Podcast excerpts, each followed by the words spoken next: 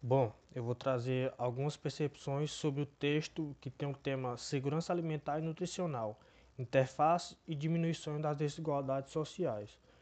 Ele mostra que grande parte das mudanças ocorreu na forma da sociedade se alimentar, e um dos fatores foi o crescimento do processo de urbanização nas grandes cidades, que priorizaram a rapidez nas práticas alimentares, que muitas vezes é até em detrimento da qualidade do alimento, né?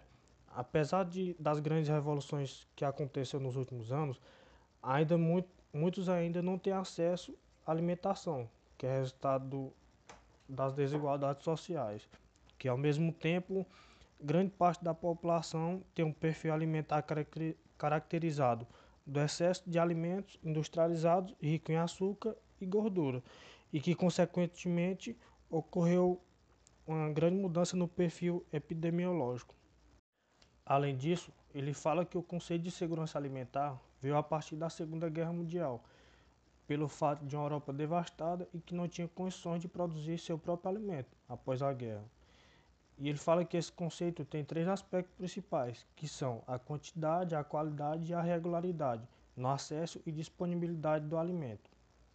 É, além do mais, a alimentação atende não só uma necessidade básica do homem, mas também é uma forma de expressão do desejo do ser humano. Né? E se tratando do Brasil, foi realizada o direito à alimentação na emenda constitucional de 1964, que inclui a alimentação entre os direitos sociais. E fala também que a industrialização proporcionou a Revolução Verde, fundamentada na produção em larga escala e, e alta tecnologia.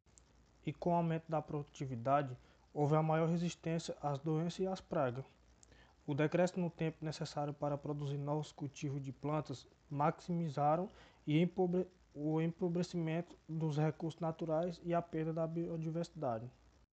Além disso, contribuiu no surgimento de um vasto mercado de produtores de sementes, fertilizantes e pesticidas, e, consequentemente, ocasionando novos riscos à saúde, como de alergias e e a resistência a antibióticos. Também trata que os produtos naturais, feiras e açougues passaram a ter um papel secundário, surgindo a preferência por supermercado para a compra de alimentos movido pela busca e praticidade e economia de tempo. E consequentemente a isso, as empresas de fast food, caracterizadas pela capacidade de preparar e servir refeições em um curto intervalo de tempo, aumentaram em números nos últimos anos.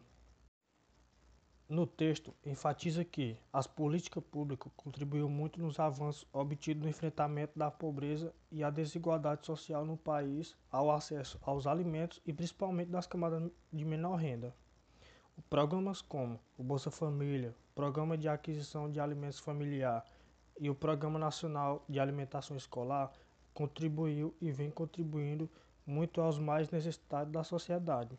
E por fim, Diante da transação nutricional, o texto trata que é cada vez mais importante e necessária a pesquisa acadêmica como instrumento de vigilância alimentar e nutricional.